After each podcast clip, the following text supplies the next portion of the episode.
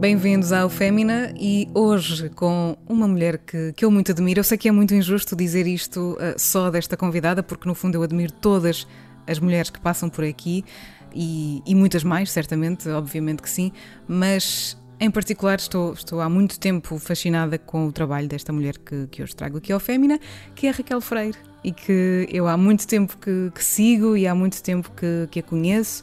E, e, estou mesmo muito feliz por poder finalmente ouvir as histórias da Raquel aqui no Fémina. Por isso, bem-vinda, Raquel, a este espaço que durante a próxima hora é teu, é nosso, já sabes, é desta comunidade toda que também criamos.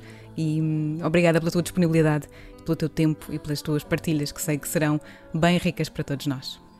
Obrigada, obrigada pelo convite. E queria primeiro começar por dizer eh, bom ano, bom resto de ano, não é? Que todos os sonhos que nós temos aí estejam a concretizar. E boas ruas, tivemos aqui a lua cheia, bons sóis. Um, e, e queria mesmo desejar muita alegria a toda a gente Acho que nós precisamos depois de tudo que passamos. E queria dar-te parabéns uh, e dizer bravo por este espaço que criaste aqui, porque é prova, é um exemplo que é possível criar espaços uh, com pensamento crítico, complexo, uh, de uma multiplicidade de mulheres e de saberes e de formas de pensar. Um, e isso é a prova que há um espaço para isso. e, portanto, eu sigo o teu programa, ouço, recomendo e muito obrigada por me convidar a estar aqui.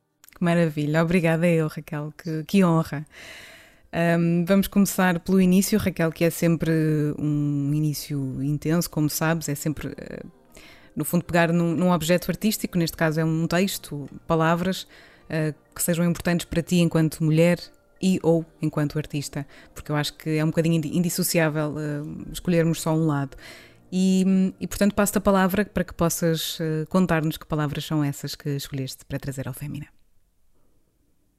Eu escolhi as palavras de uma pessoa cujo pensamento, exatamente, é, é um filósofo, cujo pensamento eu acompanho desde a primeira obra, foi finalmente traduzido para português, aqui, estou a mostrar, eu adoro mostrar livros para partilhá-los, uh, pelo apreciado, um, e que eu tive uh, a alegria de conhecer, e vou ler um texto. Um, é um filósofo que é um ativista também. Uh, é alguém que acredita que a filosofia serve exatamente para nós olharmos para o mundo e experimentarmos em nós mesmos, sermos nós mesmos a mudança e transformação.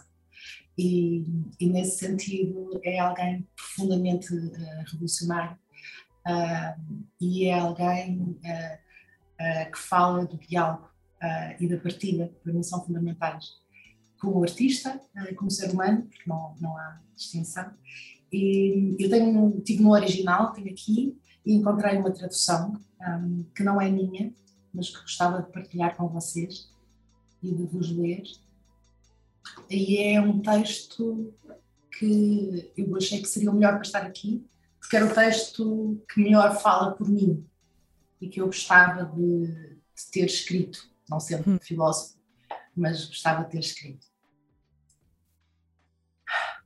Parece que os gurus da velha Europa se obstinam ultimamente a querer explicar às ativistas dos movimentos Occupy, indignados, a todos os LGBT, trans, intersexo e post-porn que não podemos fazer a revolução porque não temos uma ideologia. Eles dizem, uma ideologia, como a minha mãe dizia, um marido.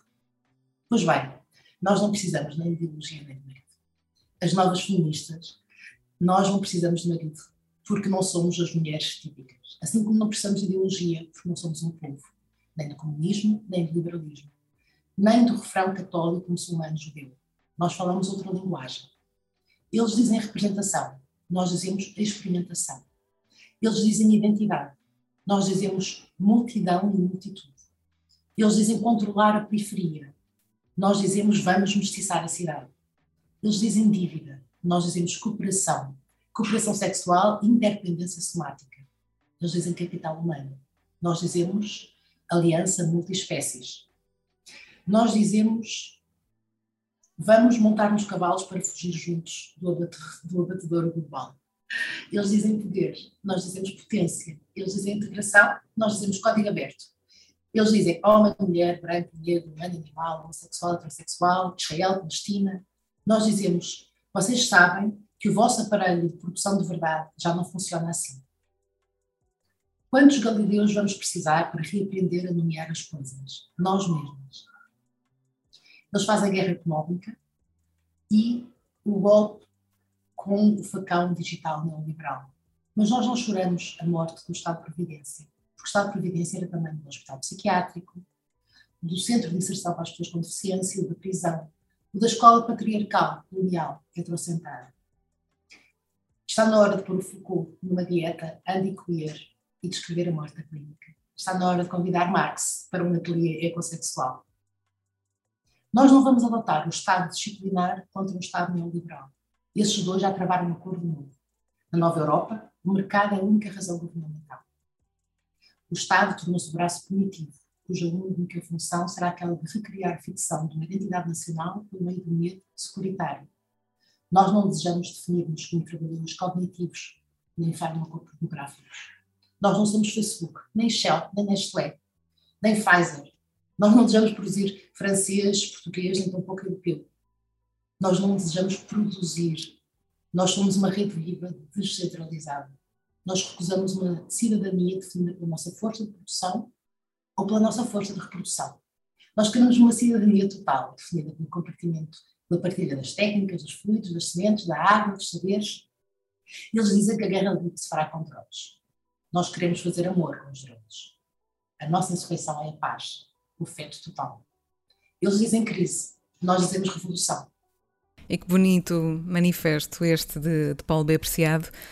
Um, e é um texto lindíssimo e no fundo diz, diz tudo, não é? Diz tudo também o que tu és, diz muito sobre o teu trabalho enquanto ativista, enquanto mulher, enquanto mulher com causas que, que faz por elas e diz muito também sobre o teu trabalho enquanto mulher do cinema, enquanto mulher das artes. Lá está, um, para ti sempre foi importante, e aqui voltando um bocadinho, ou, ou, ou mergulhando no, no, início também da tua história enquanto mulher, que começou na cidade do Porto, como é que tudo isto se cruza na tua vida um, de forma a, a, te alimentar e a alimentar o teu uhum. trabalho, ou a começar a alimentar o teu trabalho? Como é que percebes que a tua missão aqui também é esta, a de tornar o mundo mais simples desta maneira, tendo causas e lutando por elas? Eu acho que como criança. Um eu aprendi como todas nós aprendemos, é como exemplo. Eu tive a sorte de não. Um, eu não herdei dinheiro, nem propriedades, nem tenho casa, não é isso. Mas os meus pais e os meus avós, as minhas avós, a minha família, tanto de um lado como do outro, um, deram um património de luta uh, e dignidade que é que está no meu ADN. A minha memória não é só um, os meus tios avós que foram mortos pelo PIB, é a minha avó que resistiu e sobreviveu teve agora uma homenagem na Póvoa de Varzim, que é uma terra bastante conservadora. Uh, portanto, um, foi aí, foi aí, foi a ver o exemplo e agora com a idade da minha mãe começa a falar um bocadinho mais e a contar-me algumas histórias e algumas memórias que eu tinha, também comecei a fazer hipnose com a terapia, isso ajudou bastante uh, comecei a ter acesso a algumas memórias, a trabalhar algumas memórias e percebi que realmente eu nasci mesmo na pré-revolução. Os meus pais estavam envolvidos nela e eu participei ainda em vários uh, atos e há várias histórias, fraldas uh, cheias de panfletos para fugir à PIB, pronto, pequenina ainda, portanto eu, eu, participei nisso, estive lá o tempo todo, os meus pais andavam comigo. Depois no, no pós-revolução, no PREC, os meus pais estavam muito ocupados a fazer a revolução, né? minha mãe se foi envolvida, o meu pai também, e deixaram com a minha avó uh, na Póvoa que começou a ter ataques bombistas e, portanto, eu, eu, eu vivi esse momento também com ela, que só soube recentemente, era muito pequenina, e que explicaram muitas memórias que eu tinha uh, e, e, e, a forma como eu encaro muitos desafios e até a violência física, por exemplo.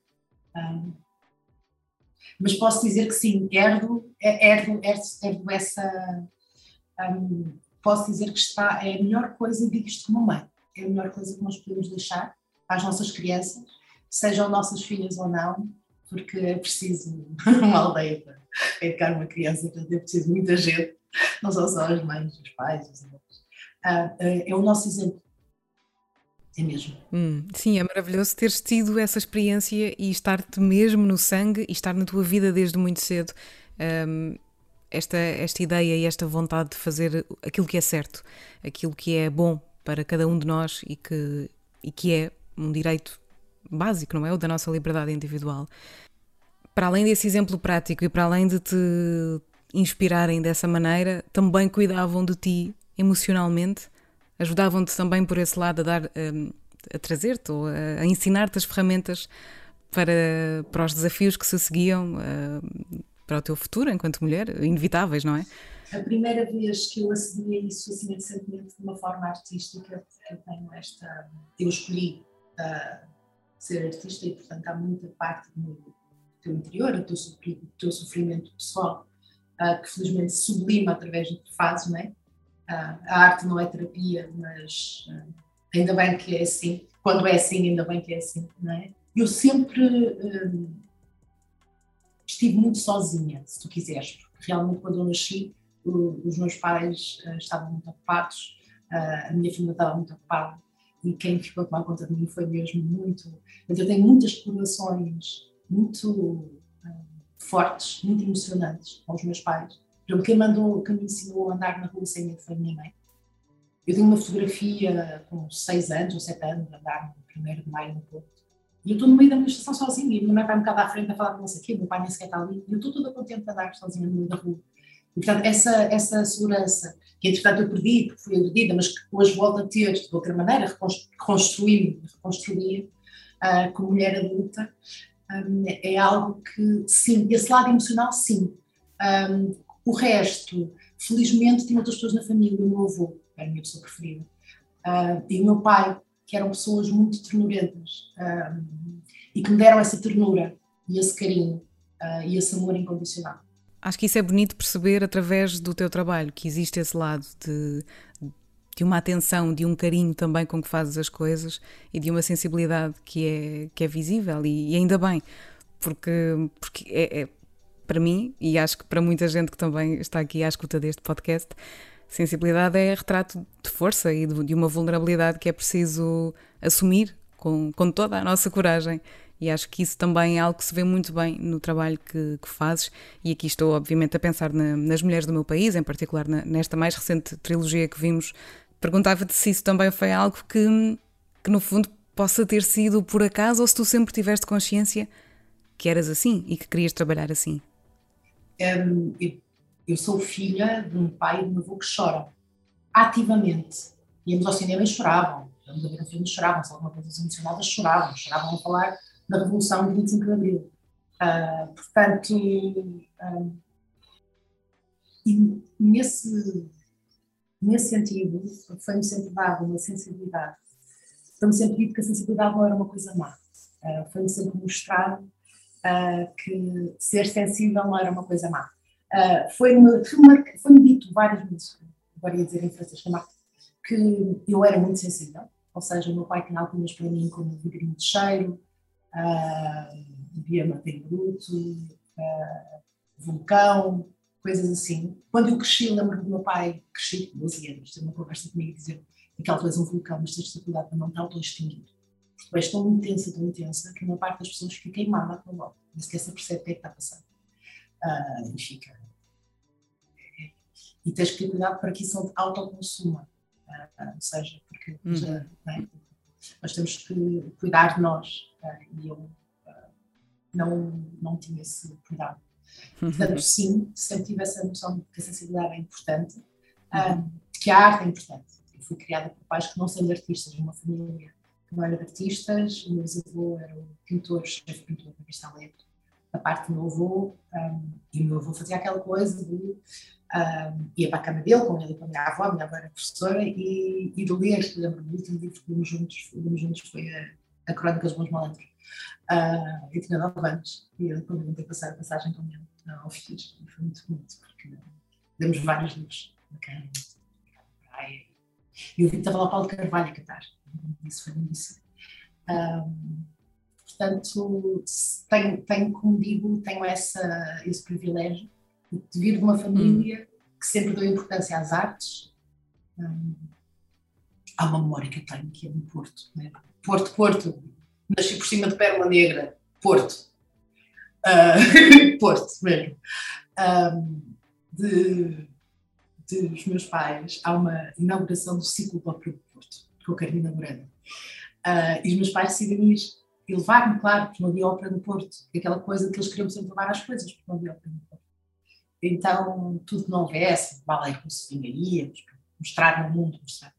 Hum. E, e calhou no dia em que o Porto foi pela primeira vez campeão Champions League, não sei do quê. E aquilo era no Carlos Alberto. Então foi uma experiência transcendental, porque estava muito pouca gente lá. Nós estávamos a ouvir a ópera. E cá fora a cidade estava a ir a um nível de euforia que eu nunca tinha visto nem no São João. E eu adorava o São João, eu adoro festa, eu euforia. E quando saímos, houve uma espécie de loucura da, da, da, da euforia que isso para a minha ópera, né? nunca tinha assistido a minha ópera.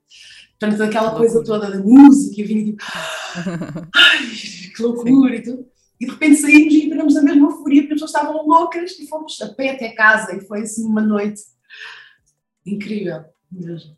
É incrível ver como é que tudo isto e todo este contexto te, te, trouxe tantas coisas boas e te trouxe uma carreira tão sólida e tão certeira.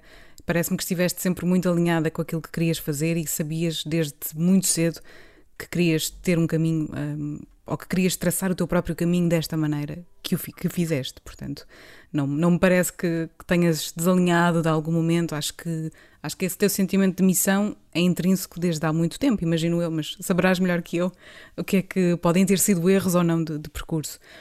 Mas gostava de perguntar se nestes anos todos que tens de, de trabalho e de, e de trabalho no cinema em particular, se o medo te acompanhou muitas vezes e se enquanto mulher sentiste isso de forma diferente, ou se, ou se achas, enfim, será sempre obviamente só a tua opinião e a tua percepção, mas às vezes há coisas que se percebem bem, bem que são muito evidentes. Portanto, enquanto mulher, se tiveste essa noção de que o medo te afetaria mais, uh, e aqui o medo, enfim, medo e os vários tipos de, de riscos associados ao facto de seres uma mulher na indústria do cinema. Um, então, tudo o que eu disse sobre a minha família é verdade um, mas mesmo sendo esta família incrível, foi uma família que me disse um, que não era possível eu ser mulher e fazer cinema em Portugal. Não é possível ser artista, ponto final. Porque estudei pintura, muito nova, uh, e tentei com um ano, seguimos, mas completamente contra. Foi sempre muito claro que nunca haveria, nunca pagaria nenhum tipo de estudo artístico. Um, por isso é que eu vou direito, a parte de medicina, o meu irmão, portanto, teatro, um médico excelente, maravilhoso, uh, mas uh, foi sempre muito, é uma família muito séria, muito, sempre trabalhou muito em de trabalho e, portanto, sempre foi muito claro para os meus pais que não era possível eu ser feliz e viver com dignidade num trabalho artístico muito mais sem mulher. Hum. Um, e, portanto, isto eu digo sempre. Não era uma realidade para mim, não era possível. Um, a primeira vez que vi um, filme, a minha mãe levou uma cinema. E eu tinha um ritual com a minha mãe, como já disse, a minha mãe é uma pessoa muito ocupada. Muito ocupada é. Minha mãe e meu pai saíam todas as noites para reuniões e eu chorava todas as noites porque achava que ia morrer sozinha. Até o meu irmão nasceu quando eu tinha 8 anos. Eu comecei a inventar os meus primeiros filmes porque ficava sozinha em casa, com uma pessoa a tomar conta de mim.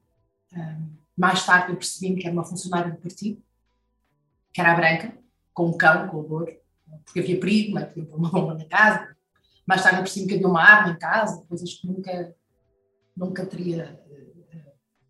Eh, aliás, coisas que até há 10 anos atrás, se tu me perguntasses, eu nem sequer tinha ainda consciência, só agora que realmente se começou a falar sobre isso, as todas as vibrações dos seus traumas. Um, e este também existe. Um, e o que eu fazia para afugentar exatamente o medo era eu inventava uma história. Então, desde muito pequenina, que eu lembro-me, eu era obrigada a ir para a cama, e os meus pais eram seríssimos com a disciplina, tipo, às nove da noite, fecha a luz, não há mais nada. Então, eu lembro-me, a partir dos quatro anos, um, sei que foi a partir dessa altura que eu comecei a escrever, aos quatro anos, já escondia dos meus pais também, meus pais não queriam que eu aprendesse a escrever, eu aprendi aos quatro. Então, tinha um diário, e portanto tenho ainda hoje o diário vermelho, onde, onde registrei que começo a fazer isso. Que é, todas as noites eu inventava uma história e ia avançando um bocadinho, portanto, todas as noites era um capítulo. Mas era uma história visual, já era um filme. E era eu no futuro. Eu entrava sempre no futuro. Um, e, portanto, a forma que eu tinha de superar o medo era de inventar histórias com o mundo em que o humor existia, em que eu era crescida, feliz, em que aconteciam montes de aventuras e desafios. Como eu faço exatamente agora, o meu processo criativo não mudou nada. Uh, mais tarde, quando estudei para dar aulas, apercebi-me que isso é um processo criativo usado pelos gregos, por exemplo, desde o início, escreverem as tragédias. Portanto, claro que nós temos as mesmas ferramentas e chegamos a, a elas de formas mais ou menos intuitivas. E, e eu cheguei em criança. Um, isto tinha uma particularidade, que é escolher durar um ano. Eu podia ter a mesma história e criava personagens e todas as noites eu uh, ficava ali e só uh, quando ouvia a bandeirinha, o hino nacional, no andar de cima, sabia que era meia-noite e percebia, ok, tenho que dormir. E obrigava-me a dormir. Um, então, o momento que a minha mãe tinha para estar comigo era o momento em que ela ia ao cabeleireiro. Eu acho isto muito bonito. A minha mãe levava-me Santa Catarina ao J. Costa, não existe, posso dizer agora, que era um senhor incrível, maravilhoso, super feminista, com muitas mulheres lá dentro que mandavam mandava e, e a minha mãe, tipo, obrigada-me a ter um muito curtinho, porque dizia que não queria que as vitaminas fossem para o cabelo, que eu tinha que ficar inteligente e que as meninas não eram bonecas. Portanto, eu era constantemente confundida, uh, eu era muito Maria da Página, por cima, portanto, andava sempre calças também, porque as meninas não são bonecas, portanto, sempre nunca tive vestidos. Um, a minha emancipação por usar cabelo comprido e vestidos foi quando a minha mãe ficou grávida do meu irmão e desligou um bocadinho e eu convenci a minha avó e consegui deixar crescer um bocadinho. Portanto, todas nós temos as nossas histórias assim. Mas a minha mãe tinha esta coisa de me levar, uh, que era muito bonita, no meio de toda a sua agitação, que era a sua vida. Ela levava-me com ela. E levava-me sempre ao Majestic para beber um pingo. No final, e aquilo que mim era Majestic, aquele café. A minha mãe tratava-me como meu Sim, sim, sim. sim. Todo um ritual de, de pessoas crescidas. Todo um ritual. Sim, sim, sim. Um, e eu devo ter pedido para ir ao cinema. Uh, ela disse que eu pedi, não, não me lembro. O que eu me lembro é de estar no Cinema São João, porque na altura não era só um teatro, era um cinema, com aquela tela gigante. Um, só, estávamos sozinhas, era um dia à tarde, um dia que fomos ao cabeleireiro, e estava a passar o ladrão de bicicletas. Então vimos o filme. Um, e foi, foi, eu tive uma epifania, foi uma coisa. É italiano, é um filme italiano, mas é, tão, é, um, é um filme neorrealista tão expressivo que não precisa de, de se perceber, e o italiano percebe, não é uma sim, criança. Claro, é a história de uma criança. Uhum. E quando terminou, eu disse à minha mãe que queria ver outra vez. Depois do dia a seguir, depois do dia a seguir, depois do dia a seguir. E chateei muito. Então ela escreveu no Cineclube do Porto. Eu tenho o meu cartãozinho uhum. com 5 anos. Que linda. E, portanto, a minha paixão pelo cinema vem daí, mas ao mesmo tempo um, sempre com uma disciplina familiar muito forte, dizendo que era impossível. Hum. Um, até que já estava na faculdade e de repente vou ver um filme à Casa das Artes. Um, e a idade maior, a Teresa Verde, e de repente percebo-me, e a seguir outro, fiquei lá, uh, apercebo-me que é possível, porque é uma mulher, e estamos em Portugal, e é uma mulher jovem que eu tinha visto no jornal antes, uma fotografia dela. E lembro que o filme terminou e eu fiquei o genérico todo no cinema, a chorar. Eu não conseguia ser hum. namorada. Tipo, Raquel, o que é que se passa? E eu dizer: é possível, é possível, e ninguém me disse, enganaram. E quando eu percebi que era possível, ui! toda essa intuição e toda essa paixão aí retida desde os quatro anos e todas as histórias e todas as personagens veio tudo ao de cima, tal e qual como um vulcão, como o teu pai dizia. Sim, o que eu fazia era escrever. Um, e portanto, nessa altura o que eu tive que fazer foi, voltando à questão do medo, como é que tu, a fazer os 22 anos, vais dizer à tua família que não, não vais terminar curso de Direito, que tu queres fazer mesmo, é cinema? Foi muito complicado, a minha família não aceitou. Eu fiz um ano, eu tentei prepará-los. Ah, no último ano de Direito, ao mesmo tempo inscrevi-me ah, numa coisa que existia, uma pós-graduação no Ministério Estética de Cinema Português, na Faculdade de Letras. E, portanto, fiz, na altura, ainda eram cinco anos, portanto, era o meu quinto ano, um, e foi e foi, e foi, e não foi uma epifania, eram muitas, né? eram diárias, via cinco filmes por dia. Então, eu, vinha de, um, de um, eu vinha de uma cidade onde não havia cinemateca, não é? Sim. O meu acesso ao cinema era muito limitado. Portanto, um, aí foi uma loucura. Um, e, e, aí eu percebi que tinha que tomar uma decisão. portanto, tomei uma decisão uh, e comuniquei aos meus pais, que não aceitaram durante muito tempo, hum. depois acabaram por aceitar. Um, há, uma, há, uma, há uma coisa aqui que eu acho que é muito importante dizer, que é, um, apesar dos meus pais não terem aceito a minha decisão, no sentido de uh, no início para eles foi muito difícil, estavam com muito medo. Uh, eu sabia que era exatamente por estarem com muito medo. Medo que que não conseguisses conquistar o que querias? Medo que falhasses? Medo que eu não conseguisse realizar os meus sonhos no país que tínhamos, ah, porque eles somos duas pessoas muito políticas, ah, trabalhavam, trabalham ainda da junta, no sindicato, são super envolvidas com a vida cidadã do país.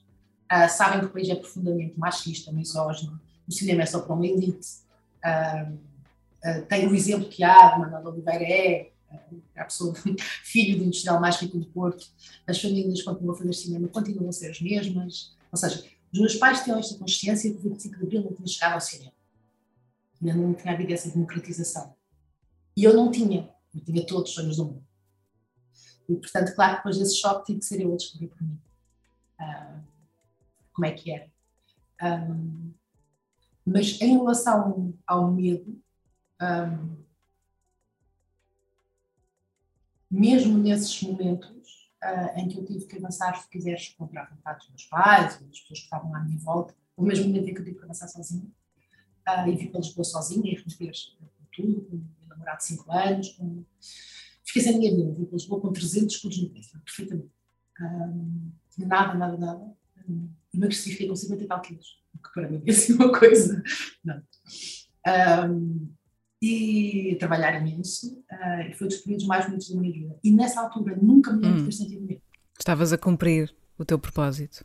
Sim, porque estava a lutar por aquilo que queria, estava super feliz. Claro. Tenho que dizer, e tenho que fazer aqui uma homenagem uh, às minhas amigas. E há uma amiga minha, amigas que eu tenho comigo, a Cristina, uhum. que morava por aqui, pelo Largo do Carro, e recebeu-me quando trabalhava para pagar os estudos e quando eu saía de manhã tinha sempre o leite e os flocos e o café. Isto é sororidade. Isto sim, é. Sim, sim, sim. Mesmo. E, portanto, sem, sem minhas amigas e os amigos, uh, sem essa rede, teria sido muito difícil. Mesmo.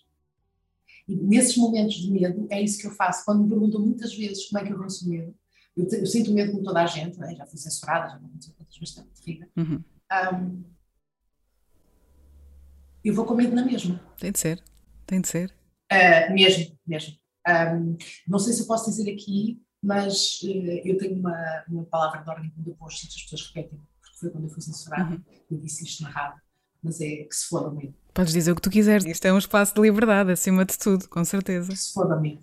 E agora, uh, em relação às mulheres, esse é tudo um outro tema. E imagino uh, que as surpresas tenham sido muitas quando, lá está, estavas a contar que tiveste esse momento em que tiveste que descobrir, esse momento de choque entre, por um lado, o medo dos teus pais, que, que, era real e que é real, como, como disseste ainda há pouco, e os teus sonhos. Portanto, a realidade e os sonhos às vezes chocam, e desse choque às vezes vêm surpresas ou vêm conclusões, umas que já estamos à espera, outras que esperamos que não sejam verdade tiveste muitas surpresas desse género? Já ias a contar que a realidade fosse previsível, como acabou por ser? Não, não ia, não. E eu sou realmente um otimista. Uh, um otimista vitalista, eh, muito. Uh, não, não ia, porque eu tinha vivido até aí numa bolha, realmente. Ou seja, eu venho de uma família, uhum. com um pai que dizia que era feminista abertamente. Não é só era abertamente, era o pai que cuidava da casa, aquela coisa que a mãe cuida da claro. casa. A minha mãe nunca cuidou da casa. Era o meu hum. pai que ia ao supermercado, uhum. fazia as compras, assinava as inscrições. Portanto, só isto te dá um exemplo. Uh, a minha mãe uh, tem, agora já posso falar disto, não falava muito importante, mas a minha mãe tem uma doença terrível uh, nos olhos, um, que é irreversível. A minha mãe hoje em dia é praticamente visual. Portanto, isso incapacitava para muitas tarefas como essas, acender um fogão. Isso nunca foi uma questão na minha casa. Nunca. A minha mãe era ótima a fazer outras coisas, o meu pai era ótimo a fazer. Portanto, esta longa divisão, sem hierarquias e com imenso uhum. amor, partilha e respeito, que eu sempre tive em casa, uhum. Um, fez com que eu ficasse muito protegida do que é a realidade exterior. Com certeza. Claro. Portanto, depois, quando fui para Coimbra, vivia em repúblicas, uh, também onde conseguia uhum. impor uh, normas de respeito. Uh, e, portanto, o meu grande uhum. choque foi quando comecei a trabalhar. Uh, foi ainda na associação académica, houve ainda algumas reações bastante misóginas comigo, mas um, uhum. aí eu acho que ainda, ainda não tinha começado a trabalhar, é tudo diferente. Uh, quando eu comecei a trabalhar, no meu primeiro dia de trabalho, uh, então vou trabalhar com o Paulo Rocha, a fazer estágio, realização com ele, vou aos escritórios no Porto de Produção, não conhecia ninguém, nos escritórios de produção, tudo uma coisa. Então entro, feliz da vida, e tinha-me dito que tinha que ter com um senhor que era o diretor de produção, que fazer produção executiva, o Paulo Rocha era o produtor do filme também, né? um senhor já com 60 muitos anos, quando eu conheci, e ele era o realizador, portanto, quem fazia a produção né? era outra pessoa que chefiava uma equipa de produção. Tinha que me apresentar a ele, para fazer parte das coisas de serviço, uma série de coisas que eu estava ansiosa por começar. Uh, então chego lá. Um, uhum. certo. e apresento, uh, procuro o senhor de coisa em causa, uh, apresento o senhor em causa, uh, e ele olha para mim de alta baixo e diz: Tu vieste aqui fazer o quê? Tu entraste como? Tu deves ter entrado na horizontal. Me dei-lhe um soco. Uau! Imediatamente porque foi isso que eu aprendi a fazer, a defender com a minha família, que é. É? Com certeza, com certeza. Ele tinha acabado de me insultar ali, a minha dignidade profissional, pessoal. Eu pensei assim, eu olhava para si, mas algum homem, quando entrasse aqui alguma vez, me iam dizer. Ainda acontece hoje, não é? Pronto, correu muito bem. Uh, uh, sim, correu muito bem na altura. Eu, porque entrou na altura uma pessoa que tenho que nomear aqui, uma mulher incrível, a Regina Guimarães, que que estava a escrever o movimento também, comigo na altura, uma coisa muito que estávamos a tocar. E, porque obviamente ele reagiu da mesma forma, ou seja, ele hum. dar um soco e morreu.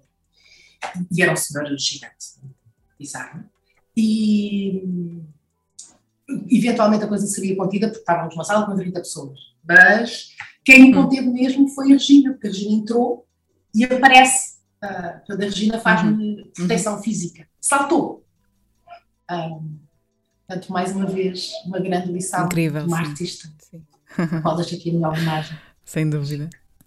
Imagino que, enfim, que, que as ofensas uh, tenham continuado, que a misoginia tenha continuado e continua ainda hoje em dia, não é? Não, todas nós temos essas histórias. Olha, tem sido, um, tem sido uma coisa muito difícil, sobretudo porque tornou-se uma coisa institucionalizada. Ou seja, eu no início não acreditava que houvesse assim tanta desigualdade institucionalizada. E só com a minha prática e experiência, uhum. já lá vão 20 anos. Portanto, eu tenho neste momento, uh, foi um pedido, aliás, pelo SCTE para escrever um capítulo de um livro. Uh, e é sobre a arte e o poder. O meu uhum. capítulo é o cinema e o poder. Não do ponto de vista um, da floresta, mas da arte. Portanto, não do quadro, mas do detalhe. Da minha voz. Qual é que será a minha experiência? E a minha experiência, claro tenho muitos privilégios, né? sou branca, venho apesar de tudo de pais trabalhadores, mas que são pais trabalhadores, tinham trabalho, tinham, né? estamos, estamos a falar de, de, destes privilégios todos. Um, apesar disso, uh, o nível de desigualdade tem sido tão uh, assustador e às vezes tão avassalador que, por exemplo, me paralisa. E isto eu nunca poderia imaginar no início. Sabes, quando tinha 20 anos achava impossível. Impossível. Hum. Não, podiam-me agora à vontade, eu respondia, eu partia tudo. Um, e de repente, um, com o tempo e com as exclusões, hum. Uh, tu percebes que realmente, e não, não é só com isso, nós vivemos neste momento, num momento histórico que tem estas duas, né, estou a fazer este propósito, tem duas, né, tem duas coisas, né, que é, por um lado, vivemos um momento histórico no qual eu tenho profundo orgulho Sim. de fazer parte. E isso é estar aqui. Né? Começa no século XIX uh, e neste momento é uma das fases mais vibrantes dele? Que é o movimento antipatriarcal e anticolonialista. Começa com uma revolta das pessoas escravizadas e das mulheres no século XIX contra a hierarquização, contra a inferiorização, contra o racismo, contra o patriarcado e todas as formas de opressão, né? que é numa escravatura, é isto. Um, e, portanto, nós fazemos parte desse movimento. E esse movimento está, neste momento, numa fase em que as pessoas saíram à rua, uh, em que as pessoas já podem dizer uh, aquilo em que acreditam uh, em alguns sítios, não em todos os lados, infelizmente, em muitos sítios neste momento há mulheres que estão a ser retiradas, que não podem ir à escola. Um, e lembremos delas sempre. E, e, é isso que eu estava a falar. Então, nós, então, nós temos, por um lado, todas estas pessoas que estão a, a lutar e do qual nós fazemos parte deste movimento. Isto deixa-nos cheios de energia e vibrantes. Estamos aqui, né, com este sorriso e esta força. Um, ao mesmo tempo, uhum. há um movimento oposto. Esse movimento conservador uh, oposto é muito forte neste momento.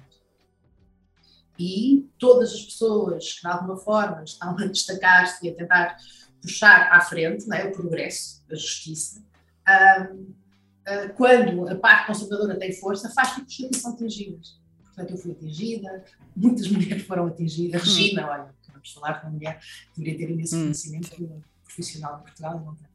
Um, mas uh, isto uh, tem estas uh, características que parecem contraditórias. Portanto, há momentos em que ficamos cheias de medo.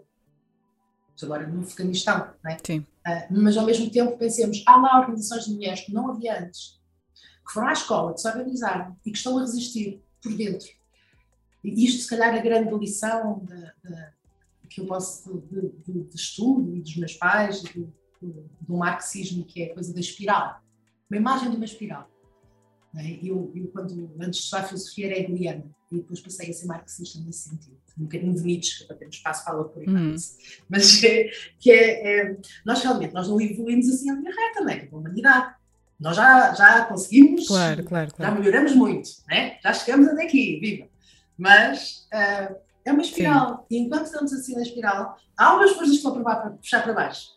São as forças conservadoras. Nós continuamos a puxar a espiral para cima. Continuamos, exato. Papel. É o que nós podemos fazer. É por isso que cá estamos. É? Aliás, porque se não o fizermos, vamos quê? Ser puxadas para baixo? Para a depressão, para o medo. Quem quer ver comigo? Nós não. Nós não. Raquel, de que é que tu mais te orgulhas em ti? E imagino que sejam tantas coisas. Hum, acho que é da. da... E sabes que eu nunca, aquilo que disseste há bocado, o espírito missão eu nunca tive.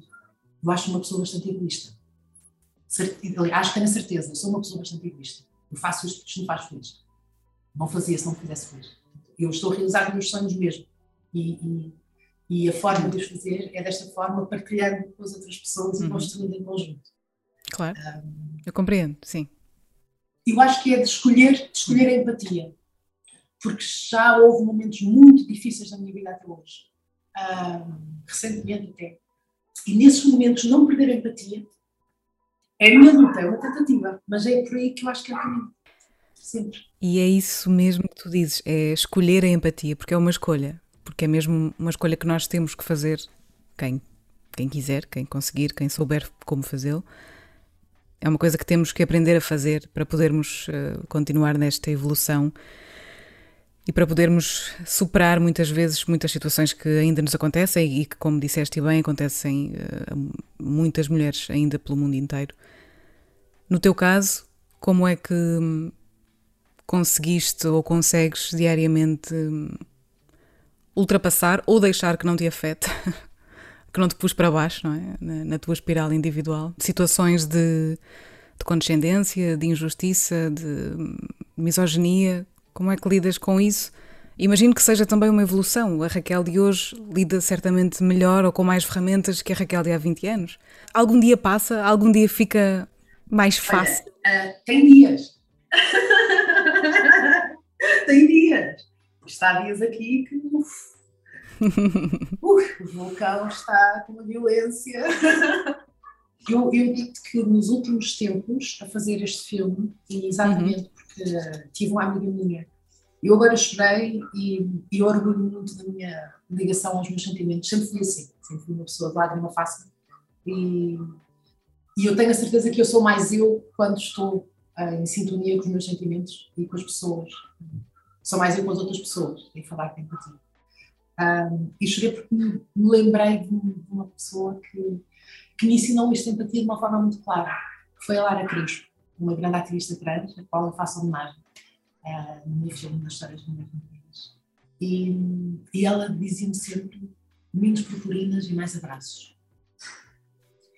das pessoas da minha geração e tudo não existe em Portugal.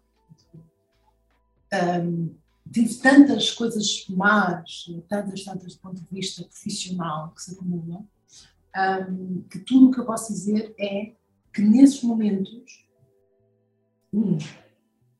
tenho que ter um profundo respeito por mim mesmo.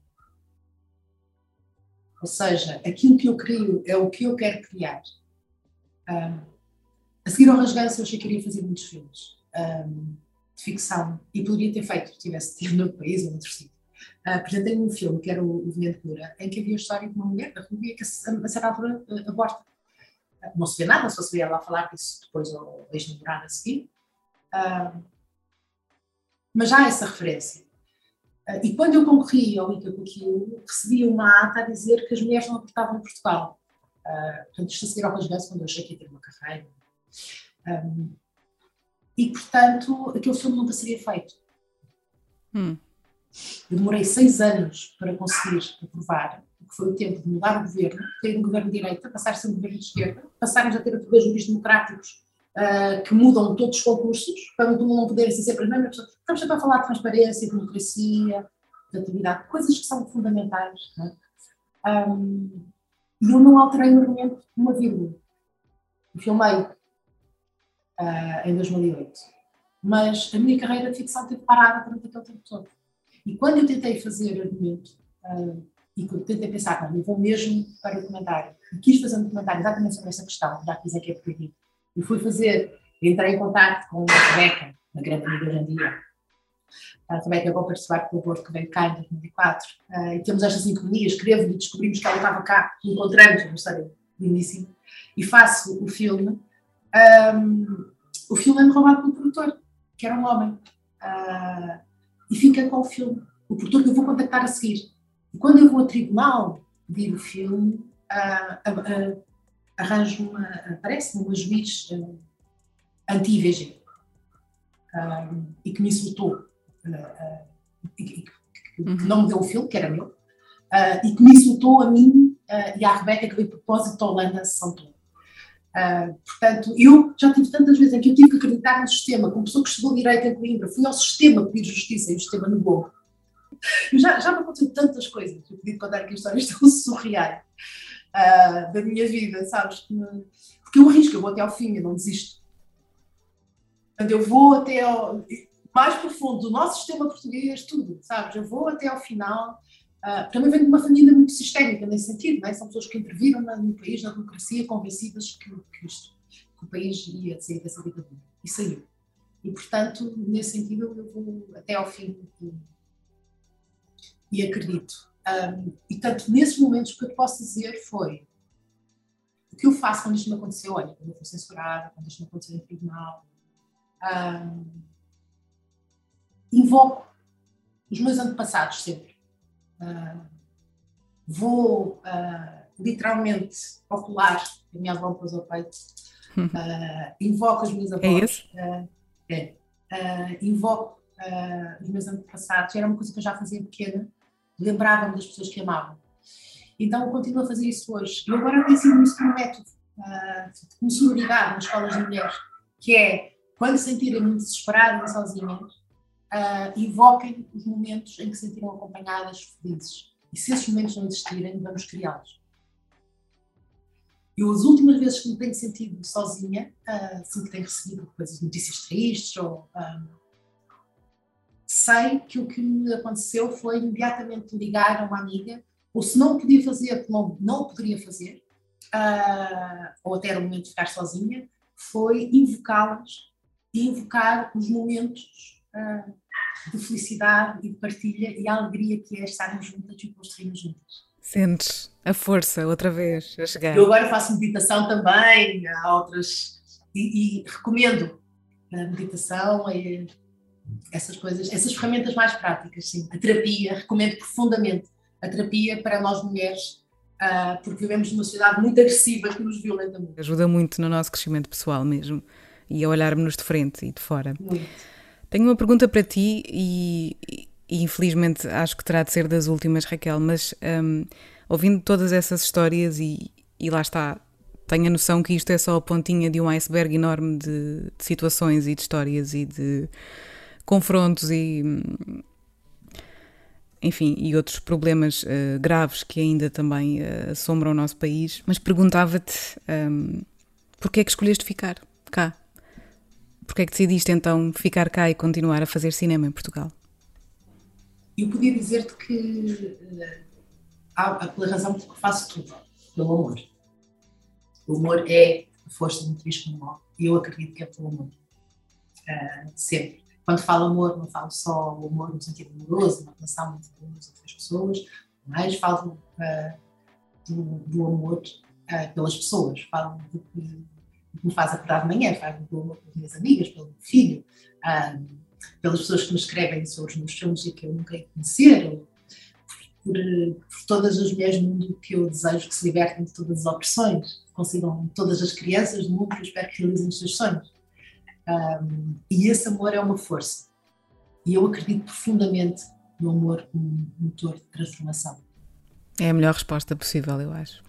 E é esse o desafio também. E, e, e dizendo, aqui o que eu te posso dizer é que o amor pelo meu país e pelas pessoas no meu país, um, eu venho de pais uhum. muito patriotas, família muito patriota, uh, bons comunistas são muito patriotas, um, mas são de uma forma muito saudável, ou seja, os meus pais sempre lutaram contra a guerra colonial, uh, sempre foram profundamente antirracistas.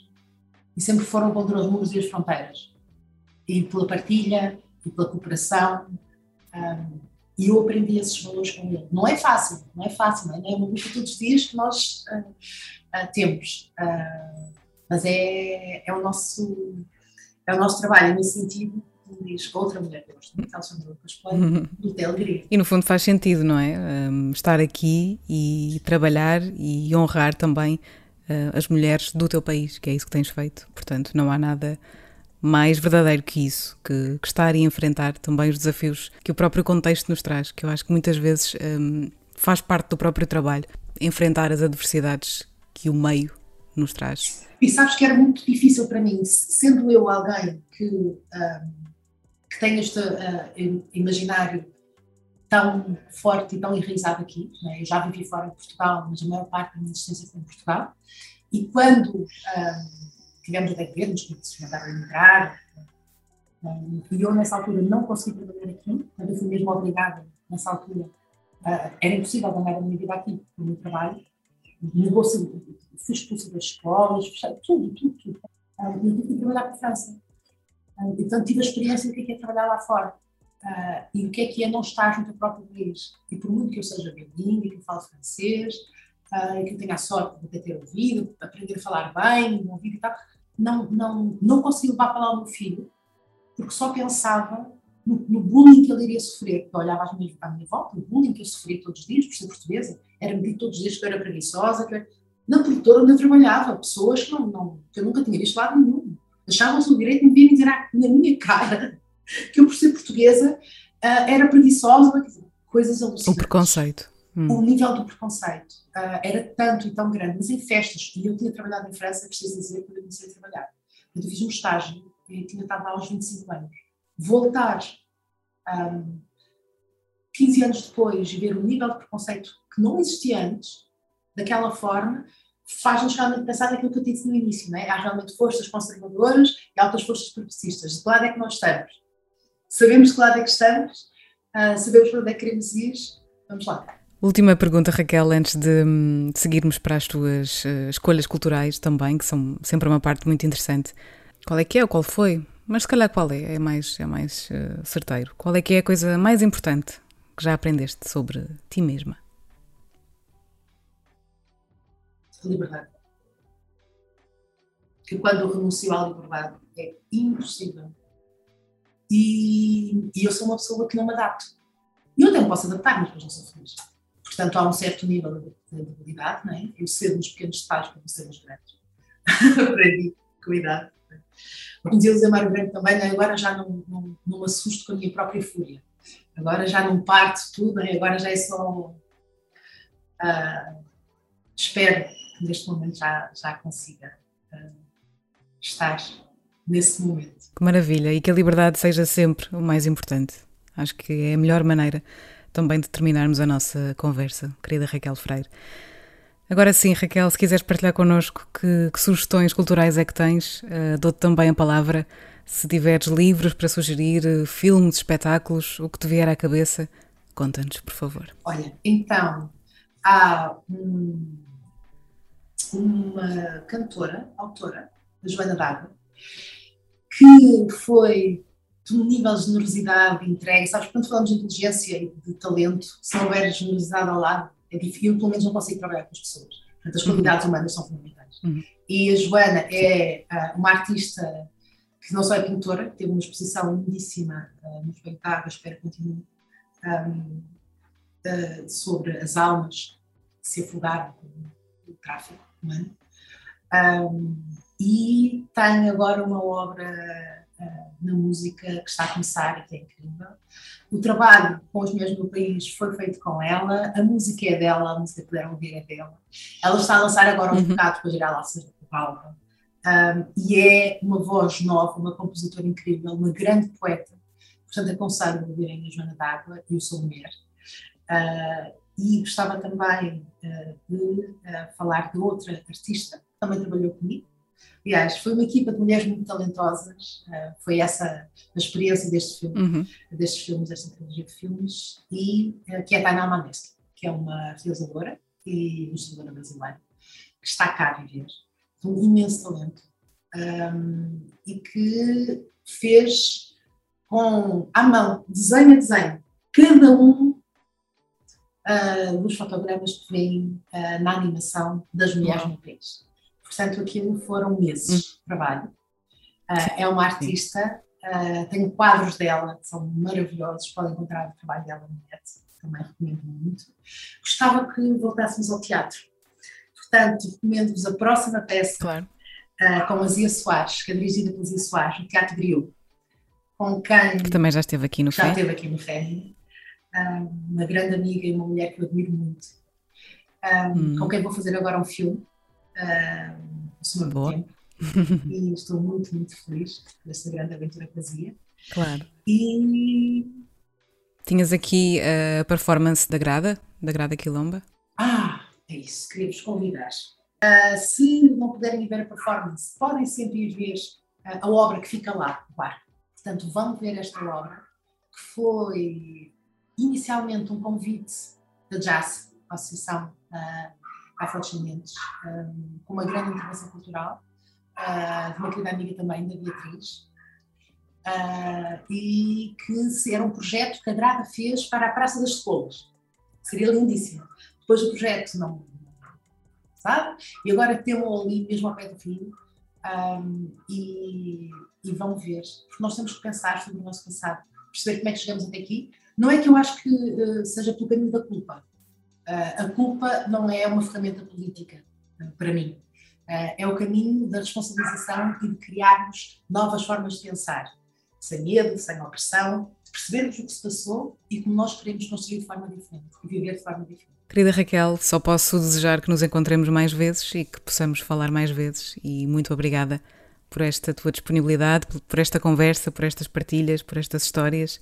Fico realmente feliz. Muito obrigada, Raquel. Muito obrigada, Ilka.